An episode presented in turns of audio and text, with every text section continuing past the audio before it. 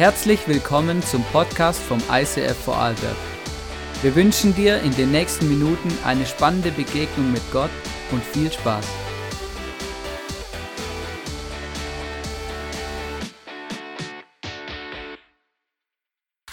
Hast du dich je gefragt, wer er wirklich ist? Einige nennen ihn Prophet, Wundertäter oder guter Mensch. Andere schreien Fake, Erfindung und irrelevant. Er sprach von sich selbst als Freund von Sündern, einer, der mitweint und Frieden bringt zu jedem, der will. Er, der verkündete, dass er die Gefangenen befreit, die Blinden wieder sehend und den Unterdrückten wieder Freiheit bringt. War er ein Lügner und Heuchler oder wahrhaftig Gott mit uns? War er ein rücksichtsloser Narr oder wirklich der Herr über allem, der König der Könige und das Licht der Welt? Dieser Mann, der für sich beanspruchte, der Sohn Gottes zu sein ganz menschlich und ganz göttlich. Der Anfang und das Ende. Wie würde dein Leben aussehen, wenn das wirklich wahr wäre? Es ist nicht zu spät, dich auf eine Entdeckungsreise zu begeben. Jesus. Es gibt keinen anderen Namen, wodurch Menschen ihre Rettung, Bestimmung und ewigen Frieden finden.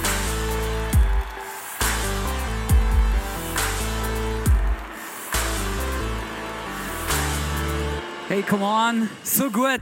Hey, ich muss dir was sagen.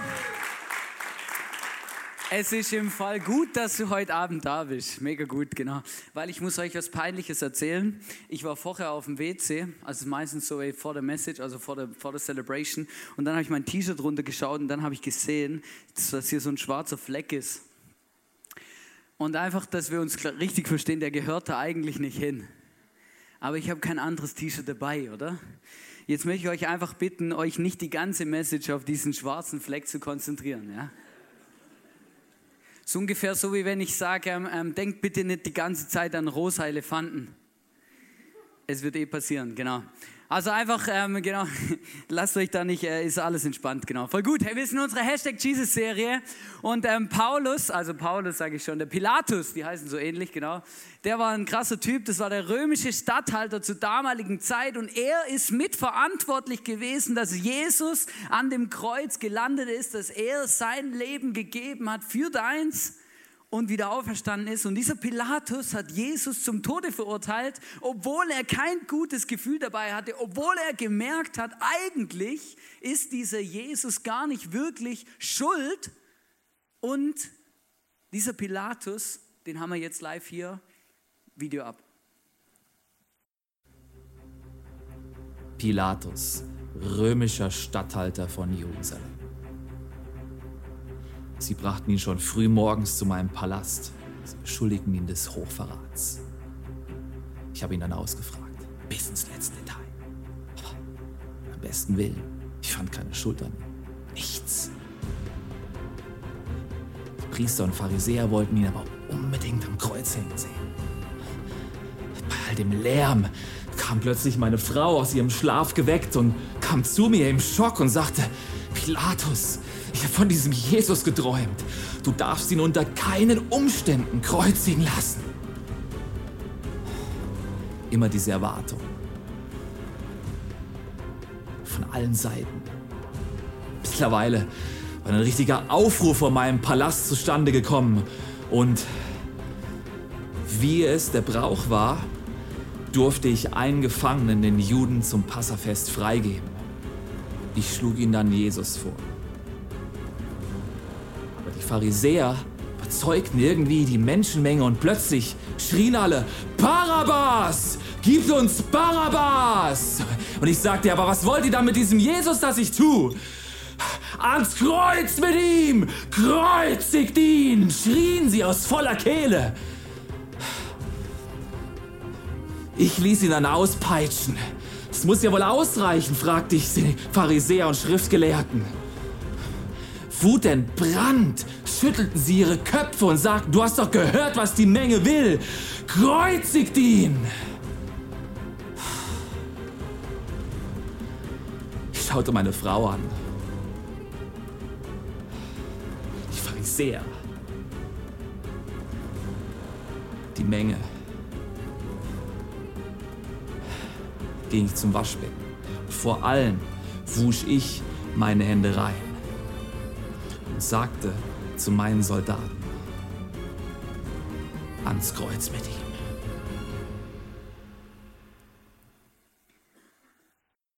Uh, ganz schön creepy, hä? Der wird ein bisschen anders, aber ähm, wenn man sich ein bisschen die Zeit versetzt, das war schon krass. Die ganze Gesellschaft, die Juden, der damalige religiösen Führer wollten, dass Jesus stirbt und, und, und taten alles dafür und überredeten diesen Statthalter, diesen römischen Statthalter Pilatus, dass er ihn kreuzigen lässt. Und er lässt sich wirklich darauf ein. Er, er, Jesus wird ausgepeitscht. Er war die ganze Nacht wach und ähm, er war brutal beieinander. Und dann kommt diese unglaubliche Szene, um dieses heute geht, in dieser Message. Jesus trägt sein Kreuz durch Jerusalem bis zu dem Ort, an dem er gekreuzigt wird. Und auf diesem Weg kommt eine entscheidende Person ins Spiel, nämlich der Simon von Kyrene. Und um den geht es heute, weil das ist wirklich krass, möchte ich euch vorlesen aus Markus Evangelium. Das steht nämlich in Markus 15, Vers 21. Unterwegs begegnete ihnen Simon aus Kyrene, der Vater von Alexander und Rufus. Simon kam gerade von seinem Feld zurück. Die Soldaten zwangen ihn, das Kreuz zu tragen, an das Jesus gehängt werden sollte. Du musst dir vorstellen,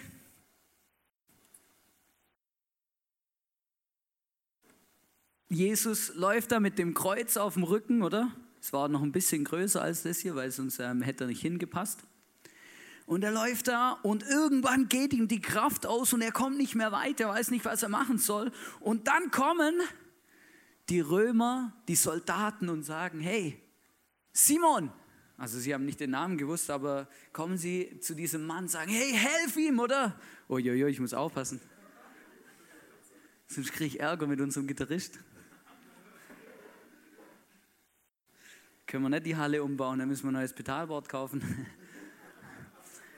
Ähm, und dann kommt dieser Simon von Kyrene ins Spiel, weil Jesus zusammenbricht unter der Last von diesem Kreuz. Und dann ähm, kommt dieser Simon ins Spiel und sie zwingen ihn, dieses Kreuz zu tragen.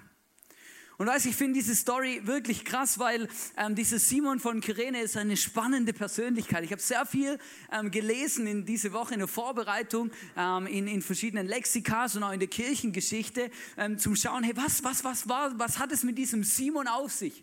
Und das ist noch wirklich spannend, weil ähm, die meisten Menschen, die gehen davon aus, dass dieser Simon von Kyrene in, beim Tragen dieses Kreuzes Gott und diesen Jesus irgendwie so erlebt haben muss, dass er tatsächlich danach Christ geworden ist. Und das ist noch mega krass, weil ähm, ich möchte euch ganz kurz ein bisschen ähm, versuchen zu erklären, wieso man davon ausgeht und wie die Leute darauf kommen, oder? Also im ersten Blick würde ich mal sagen, ganz ehrlich, zur falschen Zeit am falschen Ort, oder? Du bist eigentlich gerade am Arbeiten oder hast Feierabend oder denkst dir, hey, komm on, schnell nach Hause oder auf die Terrasse, die Sonne scheint noch eine Stunde oder? Dann läufst du durch, durch, deine Heimatstraße oder? Und in dem Moment siehst du, dass da ein riesen Krawall ist, weil, weil sie gerade jemand kreuzigen und du läufst da und plötzlich kommt ein Soldat her, packt dich an der Schulter und sagt, hey, trag dem sein Kreuz, oder? Du bist total überfordert, denkst dir, nee, will ich eigentlich nicht, aber du hattest keine Wahl, weil dieser Soldat zwingt dich. Spannend ist auch die Herkunft von dem Simon von Kyrene. Kyrene ist in Nordafrika. Deswegen gehen einige Ausleger auch davon aus, dass dieser, dieser, dieser Mann eventuell schwarz war oder zumindest stark pigmentiert. Ja? Also stärker als, äh, als die, die Menschen, die dort vielleicht in der Umgebung gelebt haben. Und dieser Mann kommt nach Hause und wird in eine Situation, in eine, in eine Begebenheit rein verwickelt, in die er irgendwie gar nicht rein wollte und plötzlich drinnen steht und plötzlich drin steht, weißt du, manchmal habe ich das Gefühl, es ist so, auch im Leben von uns, auch im Leben von Menschen, die gar nicht gläubig sind, dass sie Jesus begegnen an Orten und Stellen und Situationen, wo sie es gar nicht erwarten.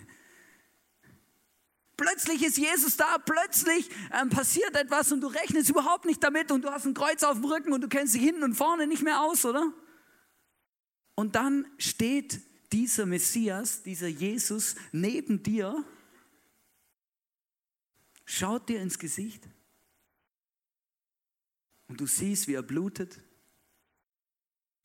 Du siehst, wie sie ihn gefoltert haben, wie seine Dornenkrone so sich in seinen Schädel bohrt. Und man geht davon aus, dieser Simon von Kyrene hat, hat kapiert, dass dieser Jesus schuldlos ist, schuldlos war. Kein Mensch war Jesus in diesen letzten Minuten und Stunden so nah wie dieser Simon von Kyrene. Und ähm, warum kommen Ausleger darauf, dass er ähm, Christ geworden ist? Ganz einfach, wir lesen in diesem Bibelvers, den ich euch vorgelesen habe, da steht Simon ähm, von Kyrene, der Vater von Alexander und Rufus. Normalerweise in der Bibel, wenn eine Person vorgestellt wird, dann steht, Simon von Kyrene war der Sohn von. Ja? Da werden nicht die Söhne aufgezählt, sondern da wird der Vater erwähnt. Wieso werden hier die Söhne aufgezählt? weil man davon ausgeht, dass in der Zeit, als das Markus-Evangelium, also dieser Brief oder dieses, Buch in der Bibel geschrieben wurde, dass zu dieser Zeit diese ganze Familie gläubig war und in dieser Gemeinde war, in dieser dieses Markus-Evangelium geschrieben war und deswegen man auch die ganze Familie bei Namen wusste und gewusst hat, hey, die Söhne heißen Alexander und Rufus, die gehen hier bei uns ins ISF Kids.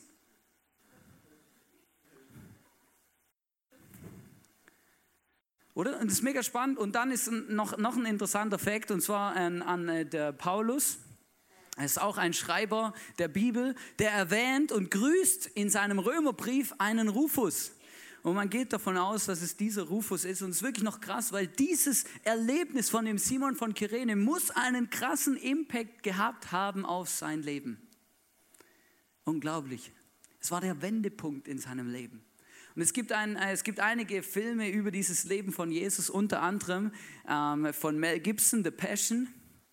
Und in diesem Film, finde ich, haben sie es gut getroffen, was es bedeutet und wie sich das angefühlt haben muss für, die, für diesen Simon von Kyrene. Und das wollen wir uns kurz zusammen anschauen.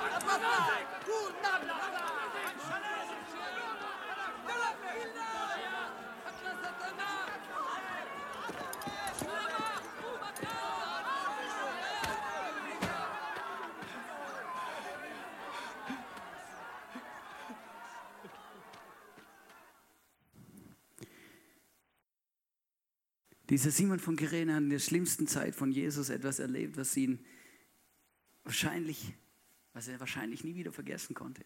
So ein einprägsames Erlebnis. Weißt du, heute ist das Thema frei von Passivität. Und vielleicht denkst du dir, was ist das für ein Thema, was hat es damit zu tun? Ich merke, es gibt Situationen in unserem Leben, manchmal freiwillig, manchmal unfreiwillig,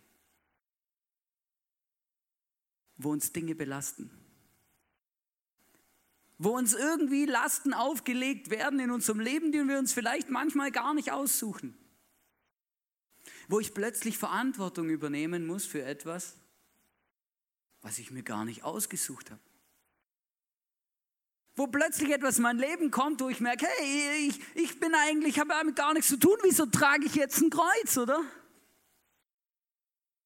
Die Frage ist, wie gehen wir damit um? Wie gehen wir damit um als Christen? Wie leben wir als Christen in Situationen, wo wir Verantwortung übernehmen sollten? Manchmal, weil wir es uns aussuchen, weil Gott eine Leidenschaft in unserem Herz weckt und wir merken, hey, ich, irgendjemand muss was unternehmen, also tue ich was, oder? Oder weil einfach niemand anders da ist und sogar noch Leute uns dazu zwingen oder überreden, etwas zu machen, was am Schluss aber wichtig ist. Weißt du, dieses, das, das Krasseste, was mich an dieser Story am allermeisten berührt. Gott benutzt einen Menschen, um das größte Folterinstrument der Menschheit wahrscheinlich, das jemals erfunden war, an den Ort zu tragen, an dem Jesus stirbt für die Schuld der ganzen Welt. Gott benutzt einen Menschen, um dieses Gerät, das nötig war, um dich, um mich zu retten, an einen Ort zu tragen, dass alles überhaupt möglich war. Weißt du, um Menschen zu retten, benutzt Gott immer Menschen. Der ist tief. Um Menschen zu retten, benutzt Gott immer Menschen. So gut wie nie macht er das allein. Er benutzt immer Menschen. Und sogar in dieser Situation hat er einen Menschen benutzt, der Jesus geholfen hat, das zu vollbringen, was sein Plan war und seine Bestimmung. Die Frage ist nur, warum machen wir als Menschen, was wir machen? Und ich habe gemerkt, es gibt eine Kirchengeschichte, ähm, es, die Kirchengeschichte ist ja doch lang, also es gibt ja tatsächlich eine Kirchengeschichte, genau. Ähm, und da gibt es zwei Probleme und eine gewisse Verwirrung. Weil nämlich die Frage ist, warum tun Christen, was sie tun? Warum sollten sie etwas tun? Oder warum sollten sie vielleicht weniger tun oder mehr tun? Oder was ist dein Antrieb, das zu tun, was du tust? Ich weiß nicht, ob du mir folgen kannst, aber ich möchte dir erklären, es gibt tatsächlich Menschen, die haben das Gefühl, ich bin Christ. Und weil ich Christ bin, muss ich etwas leisten. Wenn ich als Christ nichts leiste, oder, dann bin ich kein richtiger Christ, dann bin ich nichts wert, dann bringt das alles nichts, was ich hier mache, oder? Und das ist eine Seite, wie man vom Pferd fallen kann.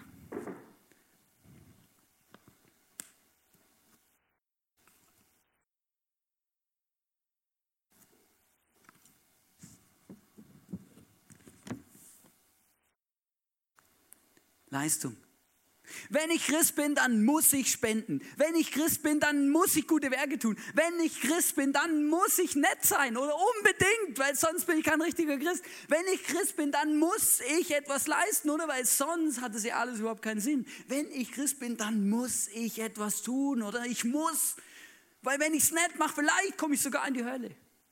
Es gibt äh, tatsächlich ähm, Bewegungen, die haben das so ausgenutzt, diese Angst so geschürt und diesen Druck so aufgebaut, dass Menschen ihr ganzes Hab und Gut, ganze Kirchen wurden gebaut auf einer Angst von Menschen, dass sie etwas falsch machen könnten als Christen. Das ist die eine Seite, die wir vom, vom, vom Pferd fallen können, wenn wir das Gefühl haben, wir müssen etwas tun. Weißt du, was das andere Extrem ist? Ist kein Deut besser. Genau das gleiche Problem. Passivität.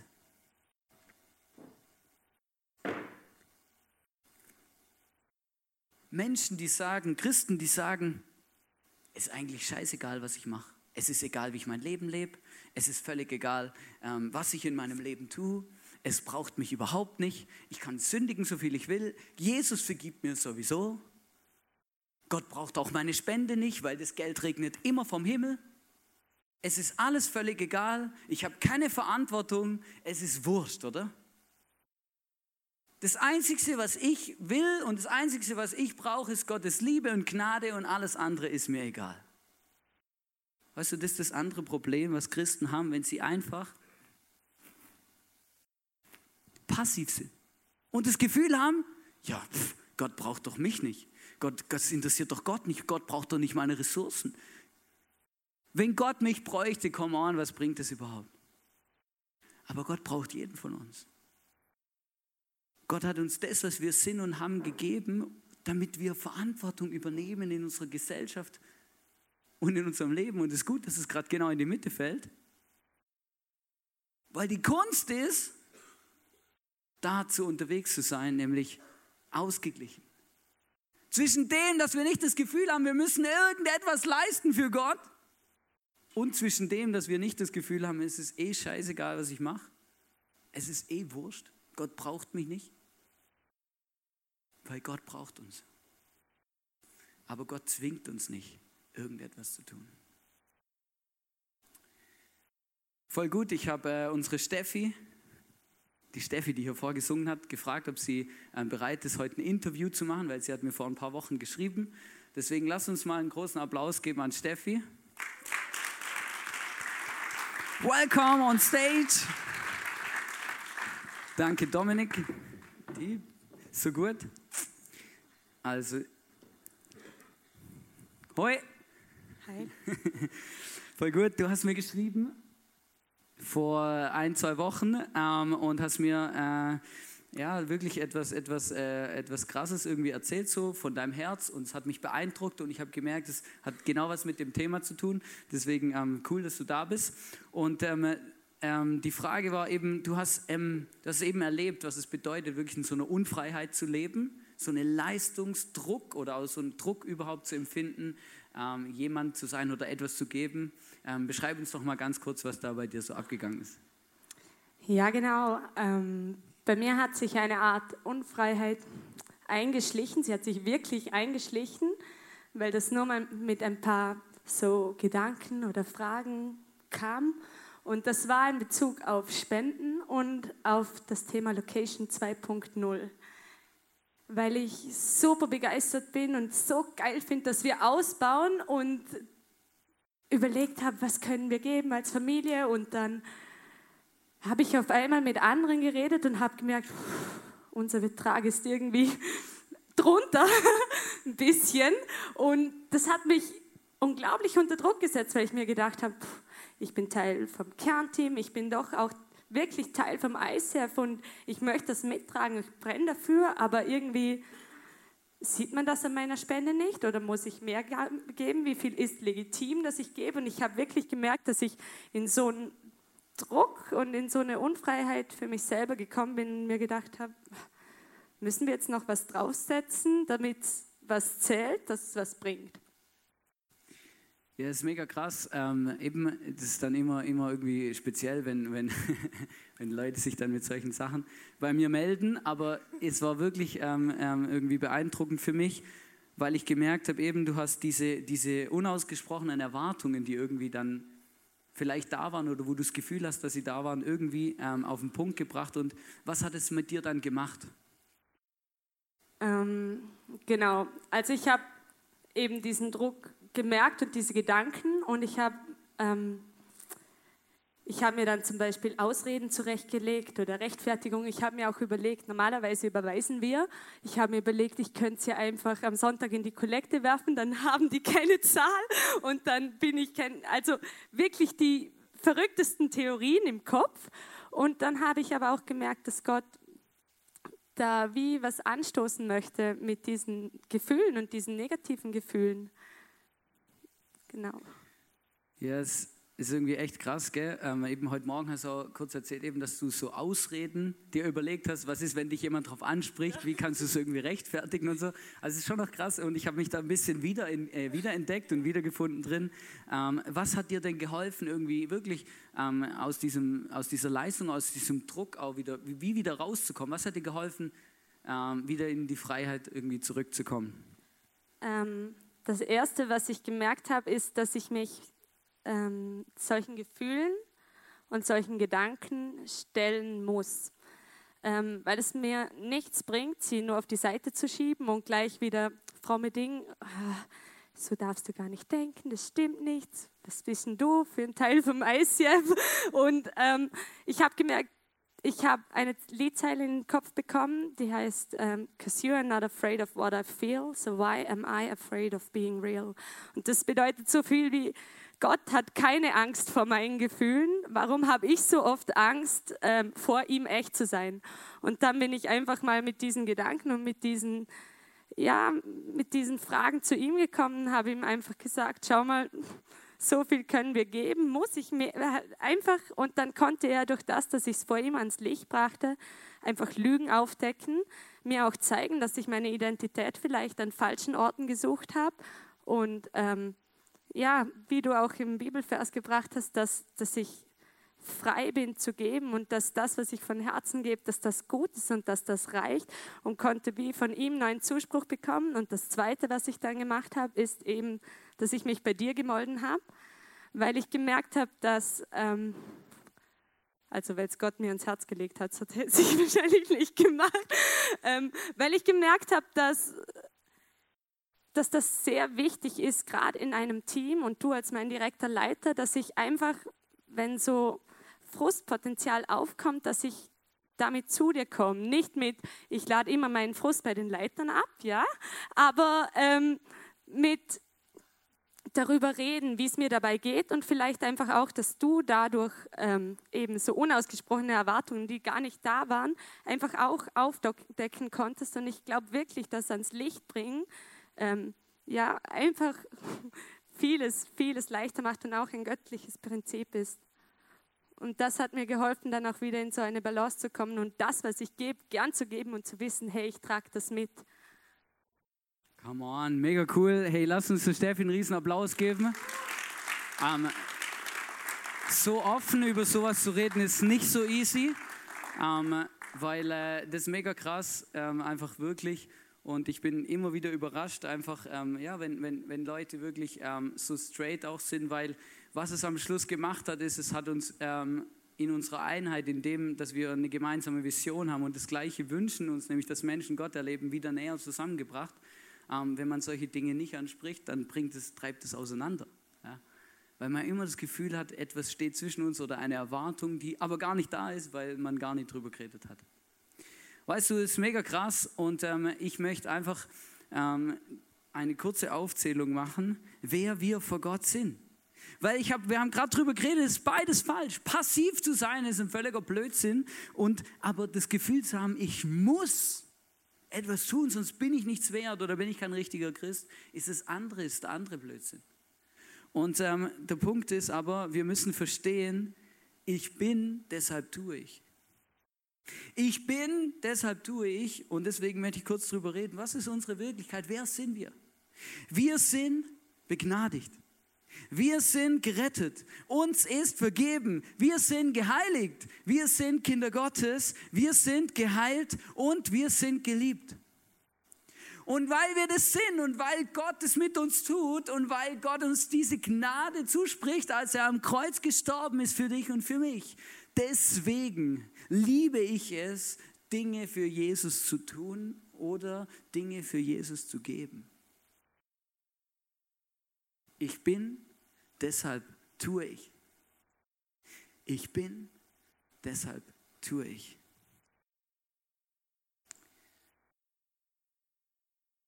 In Epheser 2, Vers 10 steht, denn wir sind Gottes Schöpfung.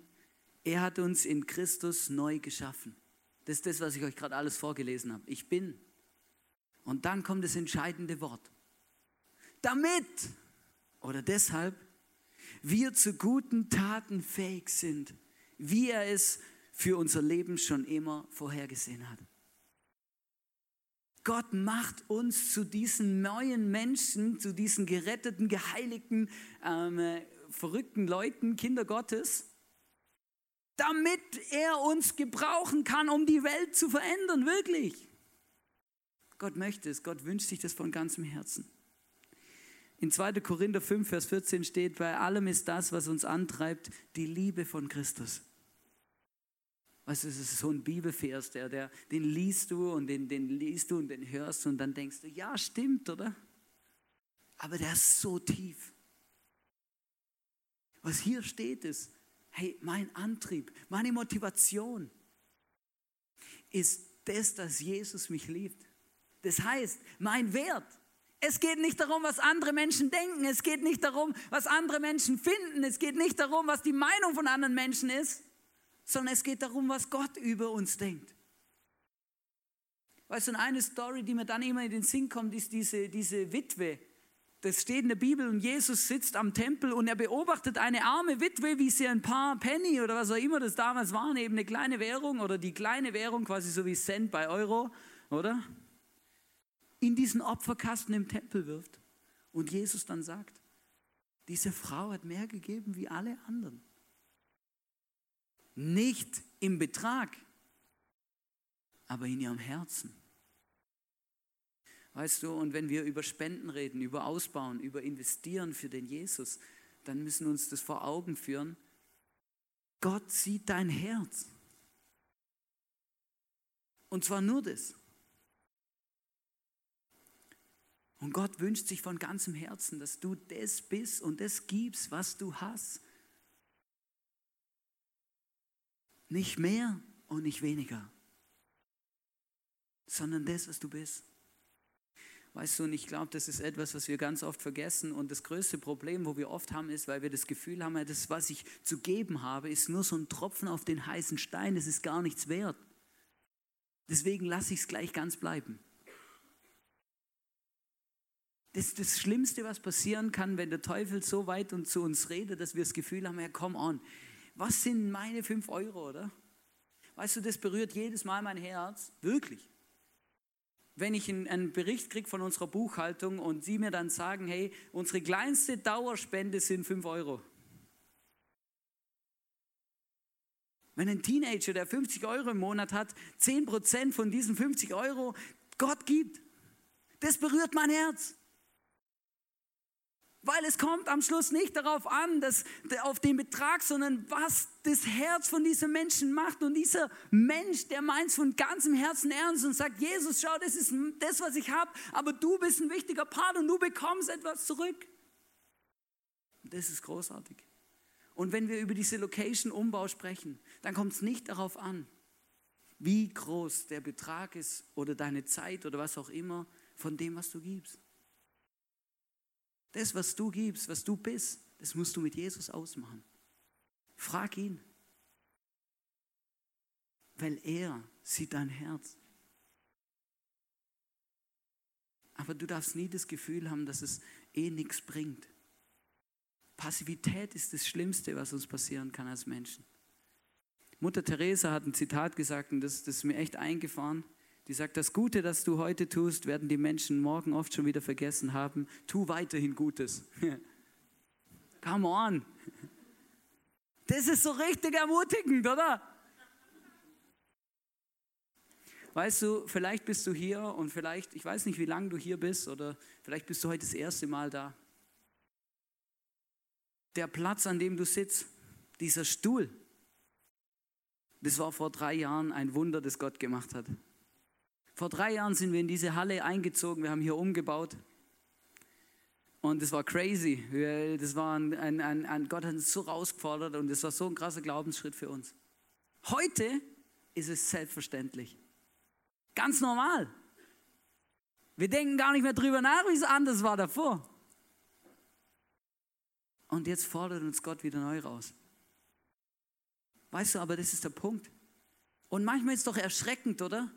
Dass man das Gefühl hat, ja, alles, was wir vor drei Jahren investiert haben, ist irgendwie vergessen, denkt gar niemand mehr dran, oder? Hat sich deswegen nicht gelohnt? Doch. Und auch das wird sich lohnen. Die Frage ist, interessiert es noch jemand in drei Jahren? Aber das, was wir investieren, das lohnt sich und Gott denkt daran. Jemand, der über diesen Simon von Kyrene viel geschrieben hat, hat ein Zitat gemacht und er hat gesagt, die Welt braucht keine Gaffer, schon gar keine frommen Gaffer, sondern Kreuzträger, die mitleiden mit Jesus an dieser Welt und aktiv handeln. Genau darum geht's. Gott sucht Menschen, die ready sind und die sagen, okay, ich mache es. Ich möchte euch zum Abschluss von der Message ein Video zeigen von Sir Nicholson Winton. Vielleicht kennst du den, vielleicht auch nicht, vielleicht hast du es schon mal gesehen. Dieser Mann hat was Beeindruckendes gemacht. Wirklich beeindruckend. Und das schauen wir uns jetzt zusammen an.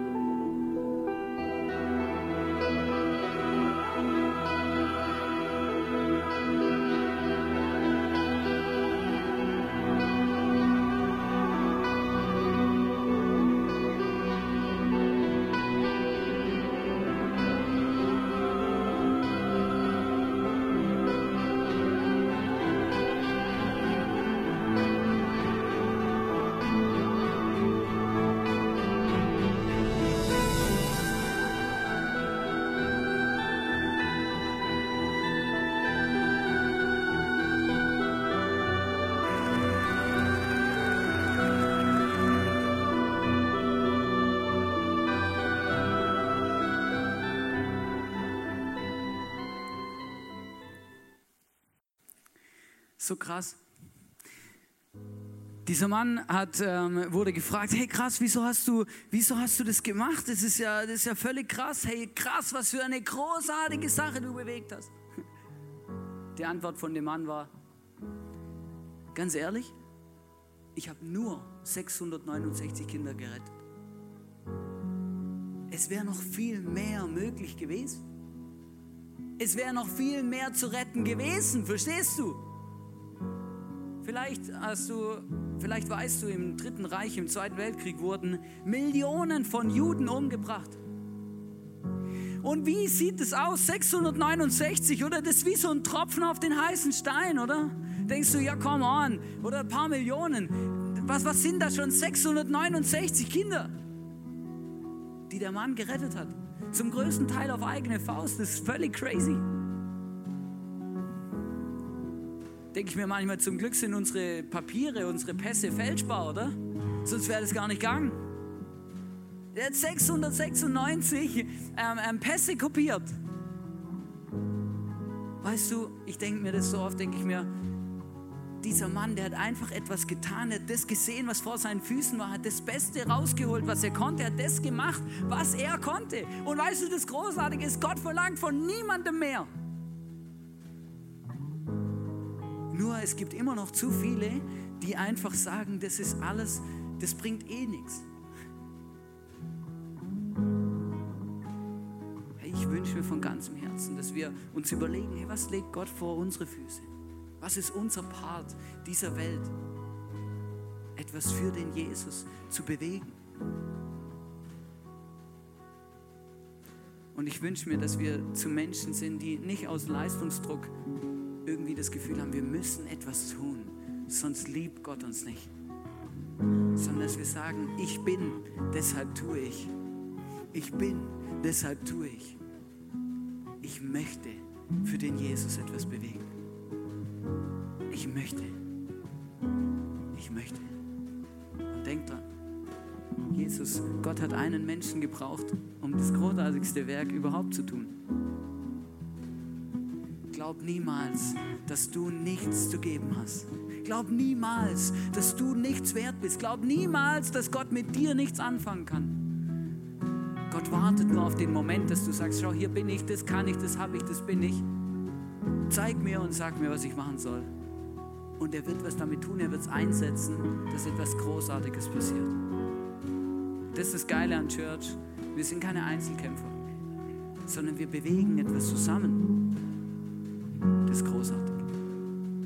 Und ich möchte jetzt beten, wirklich jetzt in dem Moment, dass Gott, dass der Heilige Geist zu uns redet und uns sagt, wo wir aufstehen sollen, aktiv handeln sollen in unserem Leben, in unserer Gesellschaft, in unserer Kirche. Gott, ich danke dir, dass du da bist. Ich danke dir, dass du ein großartiger Gott bist. Und Jesus, ja, wie dieser Schreiber sagt, wir brauchen keine frommen Gaffer, auch keine Zuschauer, sondern wir brauchen Menschen, die bereit sind, das Kreuz auf sich zu nehmen und, und aktiv zu handeln. Und Jesus, ich wünsche mir von ganzem Herzen, dass du jetzt in dem Moment zu mir und zu jedem Einzelnen von uns redest, dass du uns zeigst, was unser Part ist, was du dir wünschst, dass wir tun, dass wir investieren, unsere Gaben, Talente, Ressourcen, unser Geld, um etwas zu bewegen mit dir und für dich. Ich danke dir für dieses großartige Projekt Location 2.0. Und Jesus, ich bitte dich, dass du jedem von uns jetzt in dem Moment zeigst, was es mit uns zu tun hat und was du für Vorstellungen darüber hast, wie du mit uns zusammen diese Kirche bauen und ins nächste Level katapultieren willst, dass mehr und mehr Menschen diesen Jesus kennenlernen, Jesus. Wir stehen und sitzen hier als Hoffnungsträger und Botschafter für dich in dieser Welt zusammen als Church, weil wir wissen, dass es Großartiges auf uns wartet. Dass mehr geht und mehr möglich ist, als wir bis jetzt gesehen haben. Und auf das freue ich mich, Jesus. Red zu uns. Jetzt. Zeig uns, was du dir wünschst.